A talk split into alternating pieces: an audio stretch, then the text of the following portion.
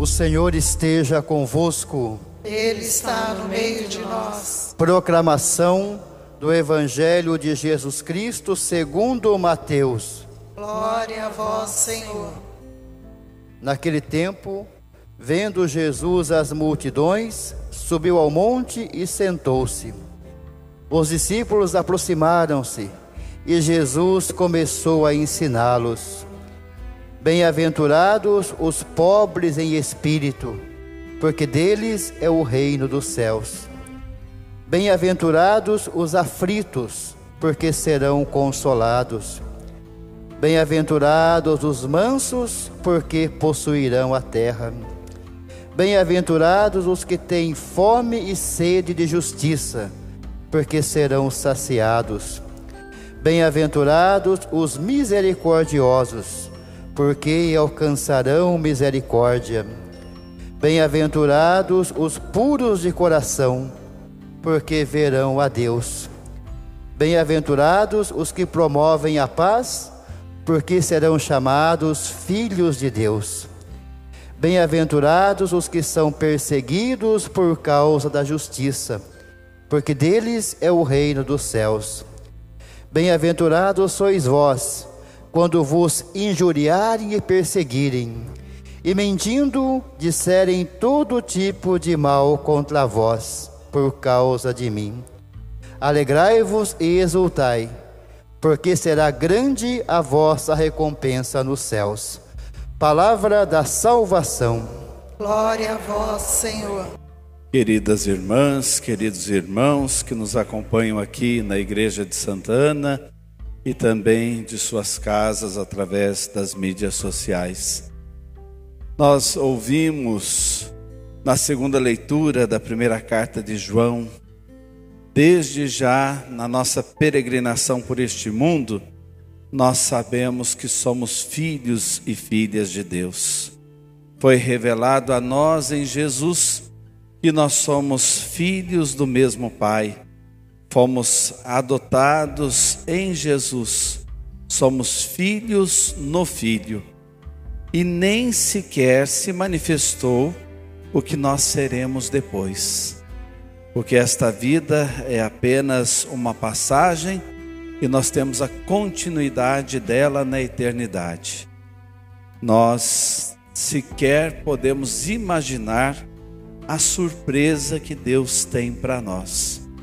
Ser filho, ser filha de Deus, já é algo tão grande, tão surpreendente, mas Deus tem mais a nos oferecer. Hoje, celebrando todos os santos, nós celebramos esse mistério de Deus na nossa vida e celebramos a comunhão da igreja peregrina na terra com a igreja triunfante no céu. Eu creio que um dia, esse dia será também o nosso dia, porque nós entraremos na comunhão, no amor de Deus e estaremos todos juntos na Jerusalém celeste. E quem está em Deus está são, está santo, está santa, purificados para sempre. Nós caminhamos para lá. Hoje nós celebramos os santos conhecidos, os santos anônimos, os santos das nossas casas, aqueles que nós sabemos que partiram para o céu. Todos são lembrados no dia de hoje. E celebramos esta vocação para a qual Deus nos chama, a santidade. E isso é tão forte na vida da igreja que tem até a ver com o nome que nós fomos recebendo como igreja no decorrer dos anos. No início, nós fomos chamados de nazarenos, fomos chamados pelos outros de galileus. Depois, em Antioquia, pela primeira vez, fomos chamados de cristãos. Mas existia um sentido meio pejorativo dessas palavras. Quando eles diziam isso, os de fora, eles queriam dizer: olha, eles seguem aquele homem que foi crucificado eles seguem aquele homem que morreu entre os criminosos e foi julgado como um criminoso. Então, entre os membros da igreja, o tratamento não era assim. Como é que se tratavam? Um chamava o outro de irmão, de irmã. Como eu comecei aqui a nossa conversa. Ou então um reconhecia o outro como discípulo do Senhor, discípula do Senhor. Ou ainda como os crentes, aqueles que creem, aqueles que depositam a sua vida na fé em Cristo. Ou ainda, aqueles que entraram para o caminho, porque o primeiro nome que a nossa igreja recebeu foi o caminho aqueles que entravam no caminho, então eram reconhecidos assim na vida da comunidade. E São Paulo, de um modo especial, tem um jeito muito bonito de tratar a igreja. Ele chamava todos de santos e santas. Isso nós vemos na carta aos Romanos, aos santos e santas que habitam em Roma, na carta aos Efésios, aos santos e santas da igreja de Éfeso e também na comunidade de Colossos, na carta aos Colossenses. Esse tratamento bonito aos santos e santas. Então, esta santidade não é para depois, essa santidade já nos liga ao céu desde já na peregrinação que nós fazemos aqui na terra. Como eu dizia no momento do ato penitencial, transformando o ordinário, o comum, em algo extraordinário.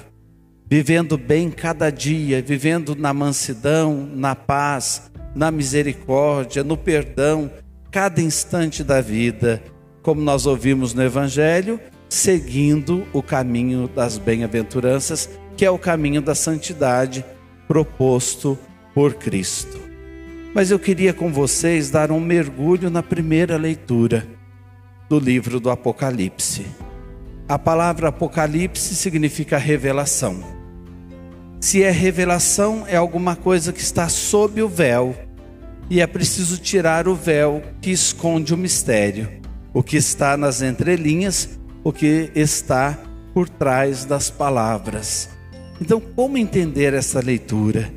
E vocês vão ver como vale a pena esse mergulho se fala da chegada da igreja no céu, na pátria definitiva. E como é que acontece esta chegada? E é a nossa história, a minha história, a sua história, de um povo que peregrina por aqui rumo a esta pátria definitiva, rumo a Jerusalém celeste.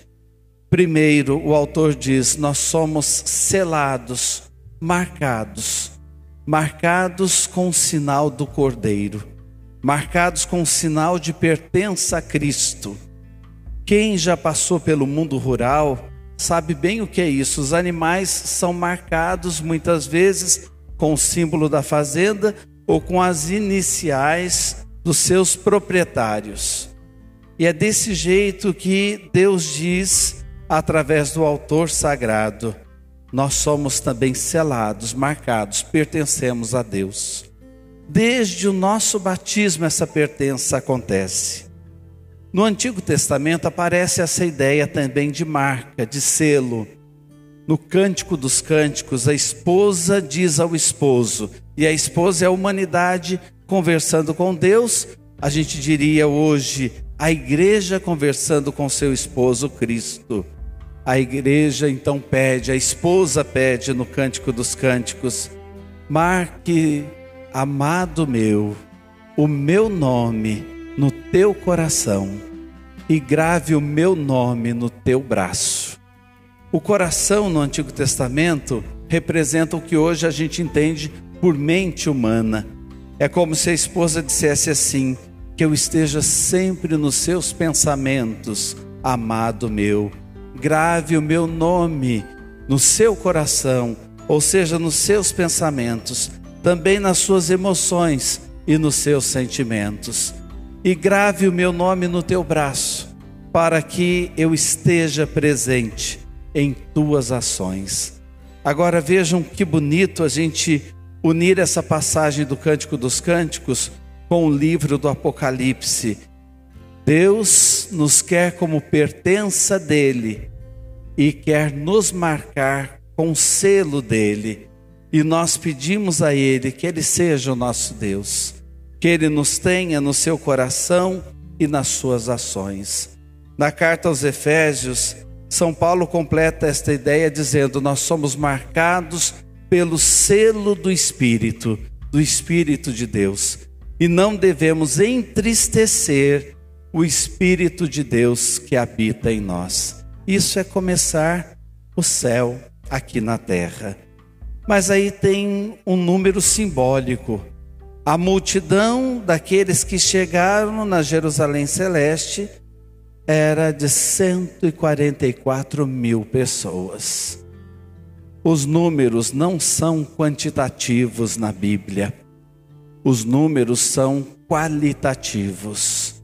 O que, que quer dizer 144 mil? 12 vezes 12 vezes mil.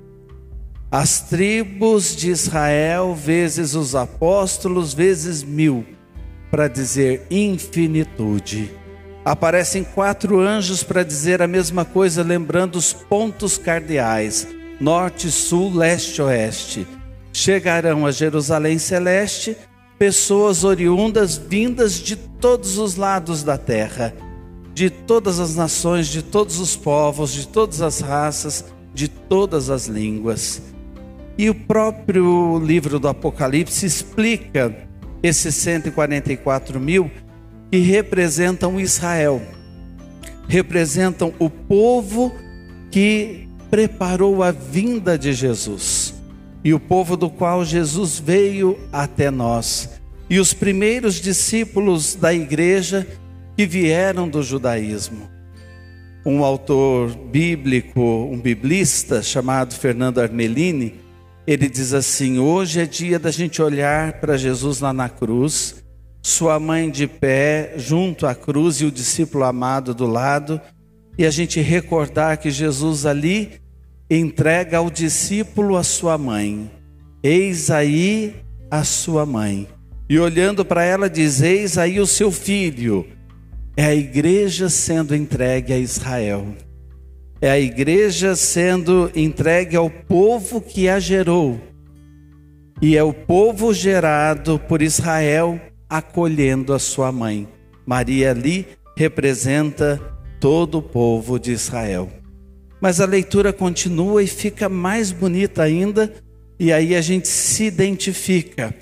Depois desses 144 mil, então, de todas as partes se viu chegando uma multidão imensa. Foi o que nós acabamos de ouvir. Uma quantidade inumerável de pessoas. Olha o quanto o amor de Deus é grande. O quanto o amor de Deus é universal. O quanto o coração de Deus se abre para nos acolher a todos. Eu fico indignado quando eu vejo pessoas que têm medo de Deus. Eu fico triste quando eu vejo pessoas que até frequentam a igreja, mas têm um Deus distante. Parece que não tem aquela amizade, aquela intimidade com Deus. Deus nos quer a todos. Deus ama cada um. Você é uma particular imagem e semelhança dele, marcado pelo selo do Espírito marcado como pertença a Ele. Você é tão importante. Já sabe que é filho de Deus e tem coisas lindas que serão reveladas a você. Não tenha medo da vida, não tenha medo de Deus. Siga sempre adiante. E quais as características daqueles que chegavam nesta inumerável multidão? Nesta multidão nós estamos presentes todos os santos e santas da igreja, todos os santos e santas de Deus, de todos os tempos, de todas as épocas, de todos os povos, de todas as culturas, raças e línguas. Quais as características? Eles estavam de pé. Tudo tem um sentido. Com vestes brancas, palmas nas mãos e louvando a Deus. Prestem atenção nas características. De pé significa vitoriosos, vitoriosos, estão ressuscitados em Cristo, esperando aquela vida que nunca se acaba, aliás, experimentando a vida eterna, a vida que nunca se acaba, que começou com a nossa geração, com a nossa concepção e chega na Jerusalém celeste de pé. E aqui é bom a gente lembrar uma coisa. Vocês já perceberam que a maior parte da missa a gente permanece de pé? A maior parte da missa. Vocês estão sentados agora porque estão me ouvindo. Mas quando a gente está fazendo as orações, e se eu pular essa parte do sermão, praticamente, praticamente a missa toda, a gente fica de pé. Nesse sentido, porque nós somos vitoriosos. Nós nos erguemos, nos mantemos firmes, de pé, conversando com Deus como quem já venceu todas as batalhas. Aquela batalha que você está colocando aqui, aquela dificuldade que você experimenta na sua peregrinação por aqui, você já é vitorioso. Cristo nos garante essa vitória. Muitas vezes por caminhos diferentes daqueles que a gente imagina, mas nós somos vitoriosos. Por isso, no dia do Senhor, principalmente no domingo, a gente se coloca de pé na igreja para mostrar o quanto o céu se antecipa na terra quando nós estamos juntos numa liturgia, numa ação de graças, numa Eucaristia. E estão com vestes brancas. A cor branca significa presença de toda a luz. Presença de toda a luz. A luz de quem? A luz de Cristo. Nós resplandecemos, transfiguramos pelo dom da nossa fé a luz de Cristo. Não é à toa que Jesus, olhando para os discípulos, disse: Vós sois a luz do mundo, e que brilhe a vossa luz diante da humanidade. Vós sois a luz do mundo, vestes brancas, resplandecentes de Cristo, conservando as nossas vestes batismais. Um dia nós chegaremos na Jerusalém celeste e com palmas nas mãos, na terra de Jesus, onde as palmeiras nascem. E as palmeiras são as tamareiras também, que nós conhecemos tanto lá na terra de Jesus. As palmeiras nascem em pleno deserto, em terra árida. As palmeiras enfrentam um calor escaldante. Experimentam então uma terra hostil à vida, mas elas geram vida. São sinais de vida. Por sinal, eles aproveitam tudo da palmeira na Terra Santa. Eles aproveitam tudo que a palmeira produz, tudo que a palmeira é, tudo serve, não fica nada fora do uso deles. É a vitória da vida, é a vitória da vida, é a vida que vence a morte. Então, palmas nas mãos significa valeu a pena viver, valeu a pena passar por um deserto, valeu a pena viver momentos de aridez, valeu tudo a pena. A gente chega lá com a palma nas mãos. A vida venceu de verdade a morte. A vida continua eternamente. Estão no louvor a Deus. O louvor a Deus caracteriza a nossa vida, a vida de quem tem fé.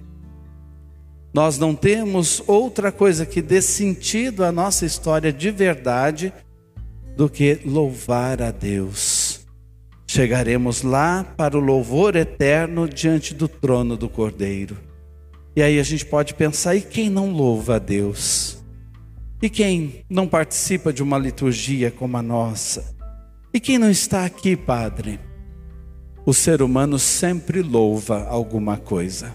Se não louva a Deus, louva a si mesmo. Se não louva a Deus, louva o dinheiro, louva os bens materiais, louva os prazeres, louva a própria profissão. Quem não louva a Deus arruma alguma coisa para louvar. Felizes de nós que encontramos o caminho certo do louvor a Deus. E por fim, o ancião, que também representa todos aqueles que interiorizaram o Evangelho de Jesus, ele pergunta: quem são estes que estão chegando? E olha que resposta maravilhosa, e aqui eu termino. Eles são aqueles que vieram da grande tribulação e lavaram e alvejaram as suas vestes no sangue do Cordeiro. Que grande tribulação é essa? Que tribulação grande é esta? O sacrifício de Cristo por nós, a cruz. Eles nasceram da grande tribulação, nasceram desse momento tão forte que sacudiu a humanidade. São eles que nasceram ali do sacrifício de Cristo na cruz, da tribulação grande. E ali eles lavaram as suas vestes. Agora vejam que contradição. Você coloca uma roupa branca no sangue e ela sai mais branca do que antes. Lembra que eu disse que a roupa branca significa a presença de toda a luz? Mergulhar a nossa vida no sangue de Cristo é descobrir o que a vida significa. Por isso a gente sai mais pleno de luz, mais plenos da vida em Deus. E o que é a vida em Cristo? Doar a vida. Se hoje você veio para a missa pensando assim, nossa, Padre, está tão difícil a minha vida. Eu tenho tantas dificuldades para enfrentar, eu tenho tantas limitações em mim, tenho dificuldades na minha família, tem essa pandemia que tem trazido tantas preocupações. Entenda que a vida é se doar. Não passe pela vida em vão. Tem alguém precisando de você que está exigindo de você, se alegre por servir, se alegre por gastar a vida numa causa se alegre por estar se desgastando por alguma situação. É isso que dá sentido à vida. Ninguém veio para o mundo para viver para si mesmo. Se morremos ou se vivemos, é para o Senhor que morremos, é para o Senhor que vivemos, porque nós fomos selados com a marca de Cristo e pertencemos ao Senhor. Amém.